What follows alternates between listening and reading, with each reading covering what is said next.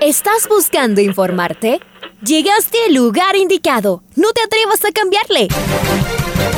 La red presenta. Ponte al día. Información deportiva al instante sobre la actualidad de los equipos ecuatorianos muchos goles y el drama que tanto disfrutamos. Los albos se pusieron en ventaja con doblete de Adolfo Muñoz. La Libertadores Femenina cuenta con sus 16 equipos. Con la conducción de los periodistas de la red, Raúl el Profe Chávez y Andrés del Pichón Villamarín. Mucha información que contarles aquí en 102.1 FM. El microciclo de la selección que arranca el día de hoy. Ponte al día. La red. Bienvenidos.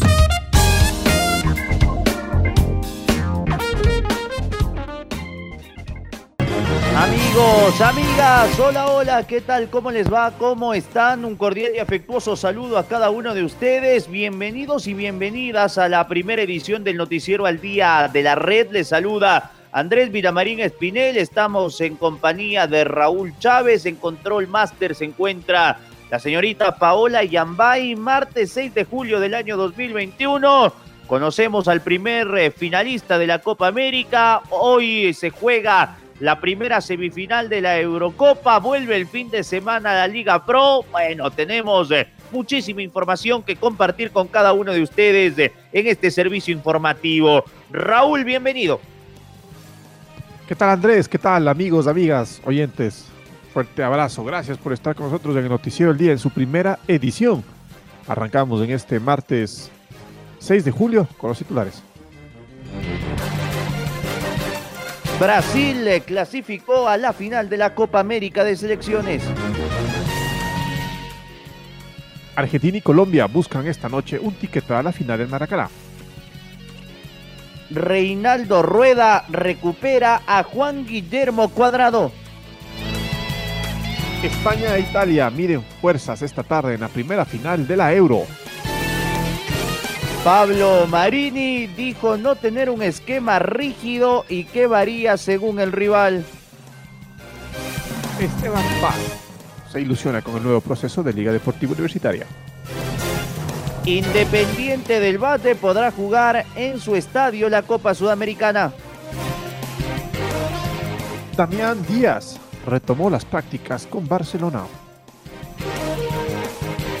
Es momento de escuchar a Alfonso Lazo Ayala con el editorial del día. Algunos apuntes sobre la tri, ahora que las aguas parecen bajar y acomodarse. Nuestra selección está en plena etapa de formación. La eliminación para el Mundial de Rusia todavía está latente.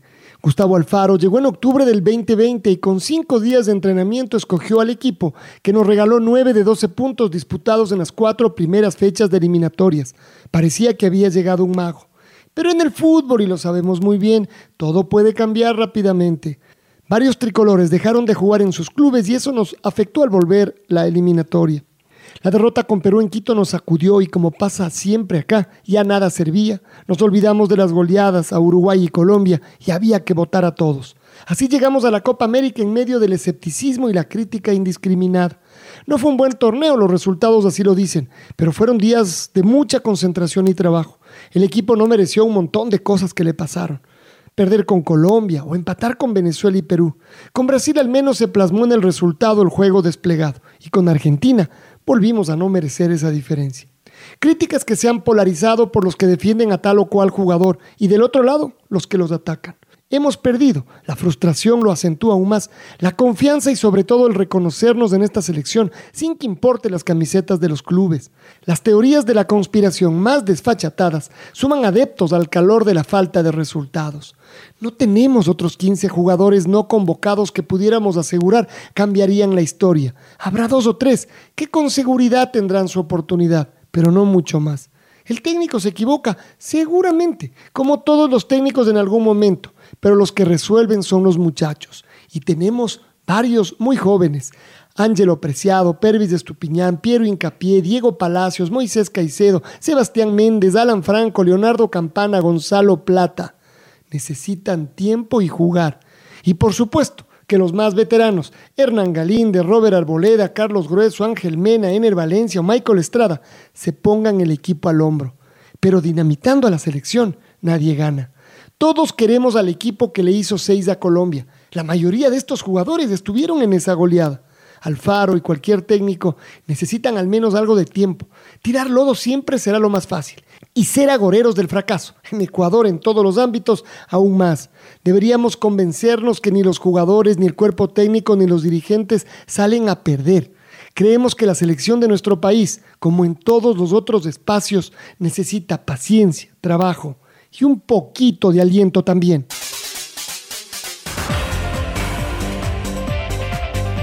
Brasil es la primera selección que llegó a la final de la Copa América 2021. Los brasileños consiguieron una victoria por la mínima diferencia sobre Perú y el próximo sábado esperan por Colombia y la Argentina que juegan esta noche. Lucho Quiroz, bienvenido.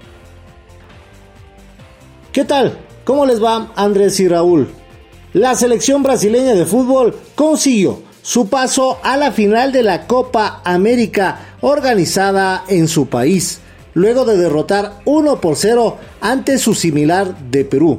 El único tanto del partido lo consiguió Lucas Paquetá en el primer tiempo, luego de un pase y una jugada espectacular de la gran figura de la verde amarela, Neymar.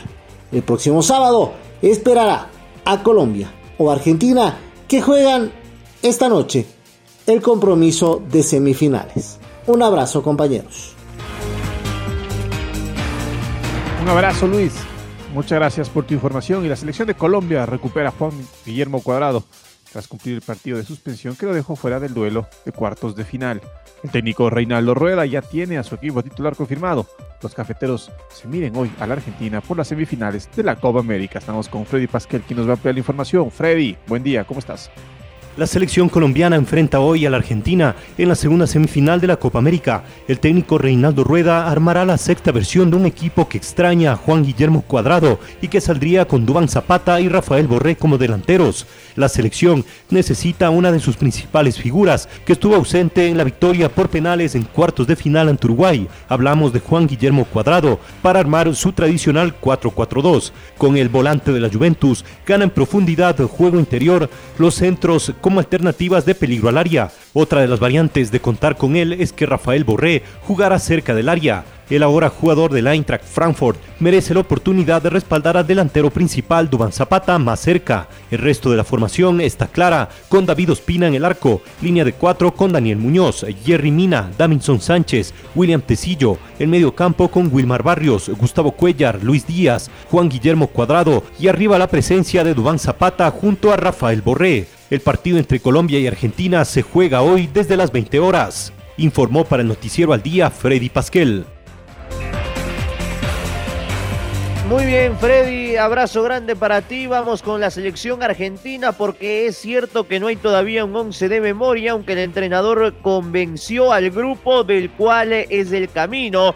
Y salvo un puesto puntual que no se develará hasta un rato antes de salir, Paredes o Guido Rodríguez como cinco, otros nombres pueden cambiar y la estructura no se resiente. Molina Lucero se ganó el lateral derecho porque es tan confiable como Montiel.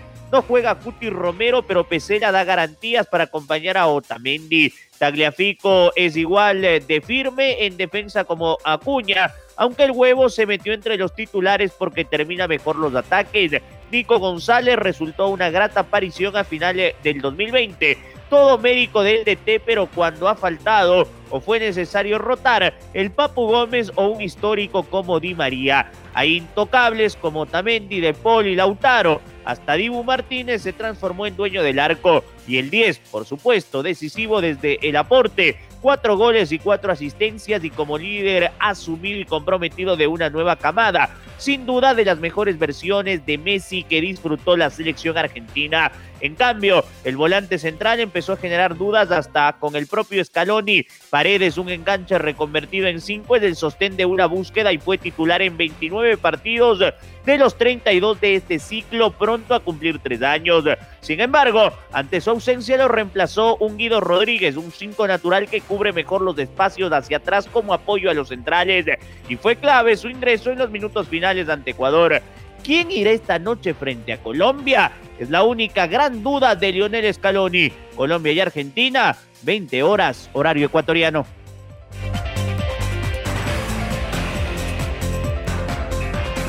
Y es momento de escuchar a Reinaldo Rueda, el director técnico de la selección colombiana, y sus impresiones antes del partido de la semifinal del día de hoy frente a la Argentina.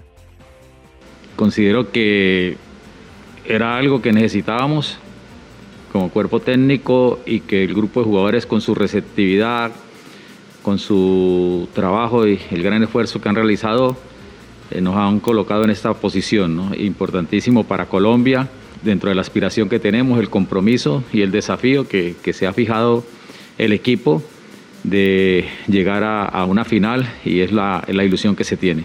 Y es motivo de orgullo poder orientar este proceso eh, en el momento en que llegamos, que recibimos esta designación y naturalmente que la Copa América por toda la, grandeza que tiene, por toda la historia, por todo lo que significa para, para el fútbol mundial, y que nosotros en Sudamérica valoramos tanto, es creo que motivo de mucha gran satisfacción llegar a esta instancia y más con Colombia.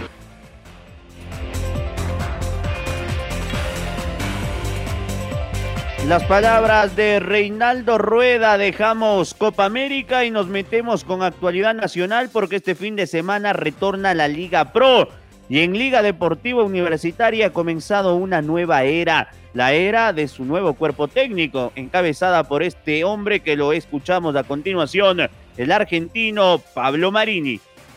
Yo creo que es eh, una de las características que tuvimos en estos últimos tiempos, que el rival no podía definir la forma o el esquema que teníamos inicialmente. Eh, a mí, nosotros nos gusta que, además allá del esquema, que tengamos salida limpia, que el equipo juegue, que sea dinámico, que tenga movilidad y que siempre esté pendiente de convertir un gol. Entonces esto va más allá del sistema.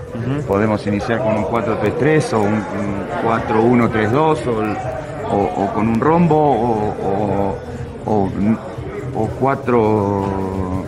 Eh, Pero sinceramente Creo que más allá de ello, el tema es que el rival no identifique esa forma eh, en base a lo que queremos trabajar y queremos lograr.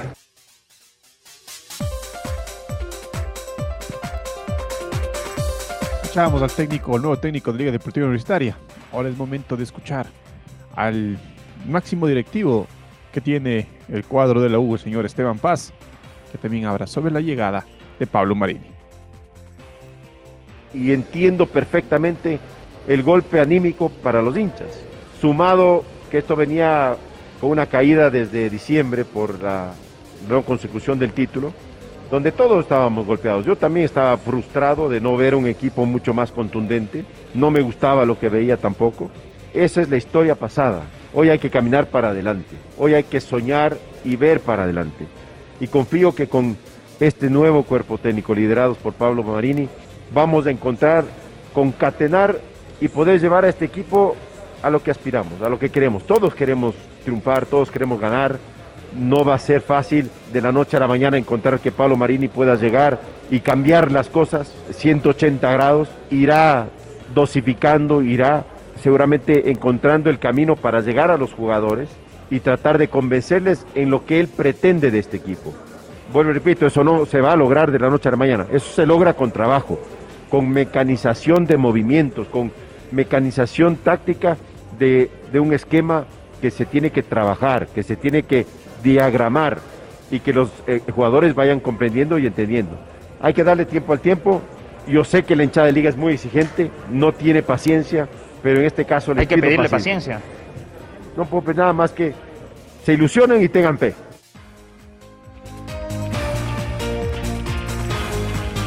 Las palabras de Esteban Paz, máximo dirigente de Liga Deportiva Universitaria. A través de un comunicado, Independiente del Valle confirmó el cambio de sede para los octavos de final de la Copa Sudamericana. El conjunto rayado recibirá al Bragantino en el estadio Banco Guayaquil la próxima semana.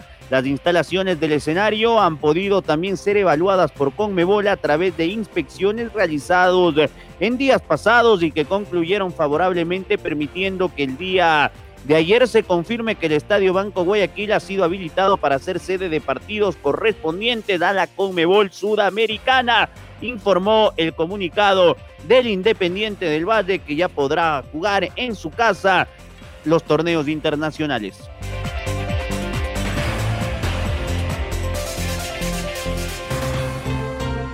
Barcelona inició su semana de entrenamientos previo a lo que será su compromiso del día sábado ante el Club Sport Emelec por la Liga Pro.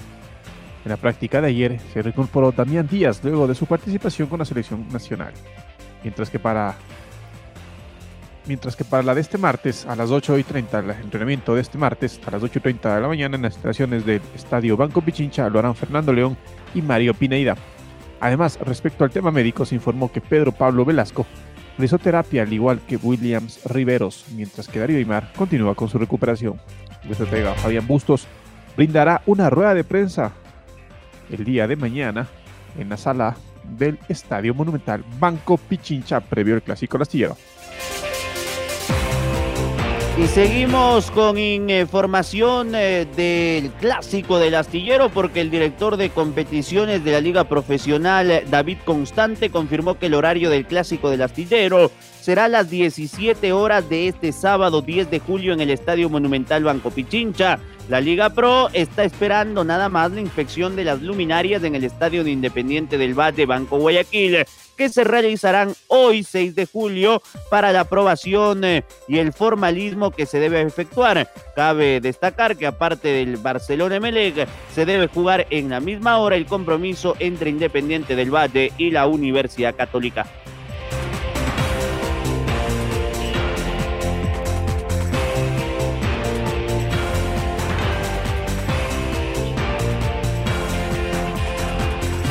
Y vamos con nuestro compañero Domingo Valencia, porque hoy comienzan las semifinales de la Euro 2020.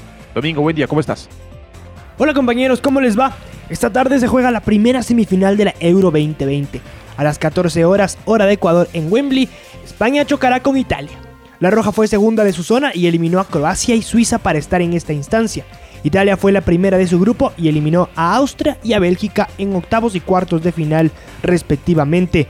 Las últimas dos ocasiones que se vieron las caras en la Eurocopa fue en los cuartos de final de la edición 2008, donde España avanzó en penales, y en la final de la edición 2012, donde los españoles vencieron 4 a 0 a los italianos. Mientras que mañana se disputará el segundo cupo a la final del torneo. A las 14 horas, Dinamarca se verá las caras ante Inglaterra. Los daneses fueron los terceros de su grupo y eliminaron a Gales en octavos de final y a la República Checa en los cuartos de final. Inglaterra fue primera de su zona y dejó afuera a Alemania en octavos de final y a Ucrania en los cuartos.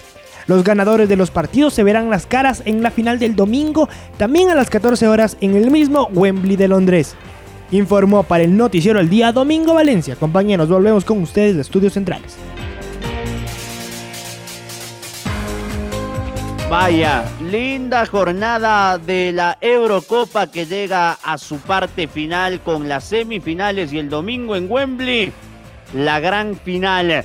Vamos a seguir con Eurocopa y es momento de escuchar a Pedri, el jugador del Fútbol Club Barcelona y una de las figuras de todo este torneo en Europa. Sin duda, una de las grandes figuras también de la selección española. Esto dijo Pedri de cara al partido de esta tarde frente a Italia.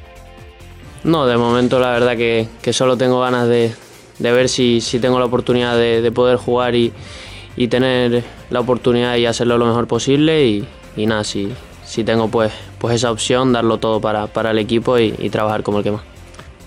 Bueno, yo creo que, los dos equipos tienen un, gran medio del campo, tienen mucho, mucho potencial, tanto, tanto nosotros como ellos tienen mucha calidad en el medio del campo y creo que va a ser un partido muy, muy disputado en esa faceta y, yo creo que, se lo va a llevar el que, el que tenga menos, menos errores. Bueno, yo la verdad que, me siento como uno más, yo creo que, lo importante para mí es el, equipo, que, todos somos muy importantes hasta desde los 11 que, elige el míster para, para jugar hasta todos los que estamos aquí y el staff. Yo creo que, todos aportan su granito de arena y, la verdad que, no me siento por encima del resto.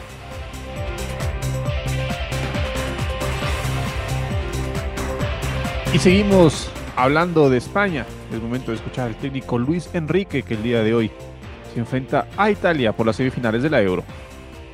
adquirir esta experiencia que te da pasar eh, los cuartos de la manera que pasamos, mereciendo, porque yo creo que merecimos pasar antes de que llegáramos a, a los penaltis, pues creo que es muy positivo y hay que valorarlo. Pero ahora tampoco hace falta hacer un análisis muy profundo, lo que hacemos es eh, centrarnos en lo que es el partido de mañana y la gran oportunidad que tenemos, una selección como la nuestra, de poder mm, jugar una final. O sea que ya habrá tiempo para valorar y para diferenciar y para que ya tendrán tiempo en su momento ellos para, para valorarlo. Ahora el objetivo es muy atractivo y bueno, tenemos que estar al 100%. Yo estoy muy tranquilo con mi trabajo, lo intento ejecutar como cualquier persona a mi 100% y estoy muy, muy bien rodeado de gente de muchísimo nivel, creo que esa es una gran virtud que tengo. Mi staff es gente que aporta muchas cosas, gente que cuestiona y critica y que no para de trabajar y, rodearse de gente mejor que tú es muy importante, con lo cual ahora si soy mejor o peor entrenador, eso la verdad es que me interesa muy poco. Yo sé lo que soy y las ganas que tengo de seguir mejorando y de seguir buscando cosas. Ahí estaba Luis Enrique, el tan criticado DT de la selección española de fútbol que buscará una nueva final en la Eurocopa esta tarde en Wembley frente a los italianos. Es momento de presentar el gol del recuerdo. El gol del recuerdo.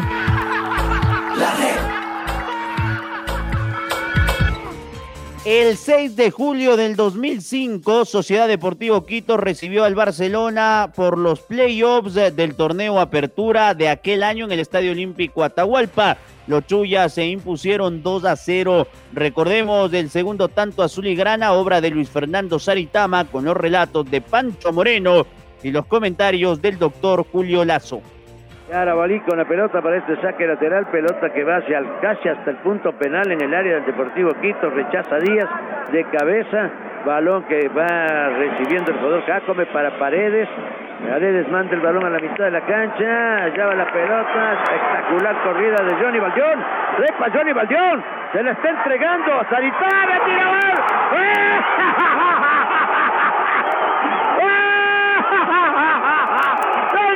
Deportivo Quito! extraordinario contragolpe y al final Saritama para poner adentro y poner las cosas 2 por 0. Llega el segundo gol del Quito tras la mejor jugada del partido de contragolpe esta vez cuando Barcelona algo se había arrimado Johnny Valdeón bajó la pelota y picó a recibir una devolución perfecta sensacional, fantástica que le hizo Rolando Jacome cuando el zaguero se quiso dar cuenta. Johnny Valdeón corría 20 metros por delante, tiró el centro, le entregó un pase nomás para que Luis Fernando Saritama en el borde del área se acomode, apunte, engaña al arquero y gol. 2 a 0 gana el Quito, empieza a construir su clasificación. Ahora ya estás al día junto a nosotros. La red presentó Ponte al día. Informativo completo sobre la actualidad del fútbol que más nos gusta, en donde estés y a la hora que tú quieras. Quédate conectado con nosotros en las redes de la red. Síguenos como arroba la red Ecuador y no te pierdas los detalles del deporte minuto a minuto. Escúchanos en vivo en TuneIn y en los 102.1 FM en Quito. ¡Te esperamos!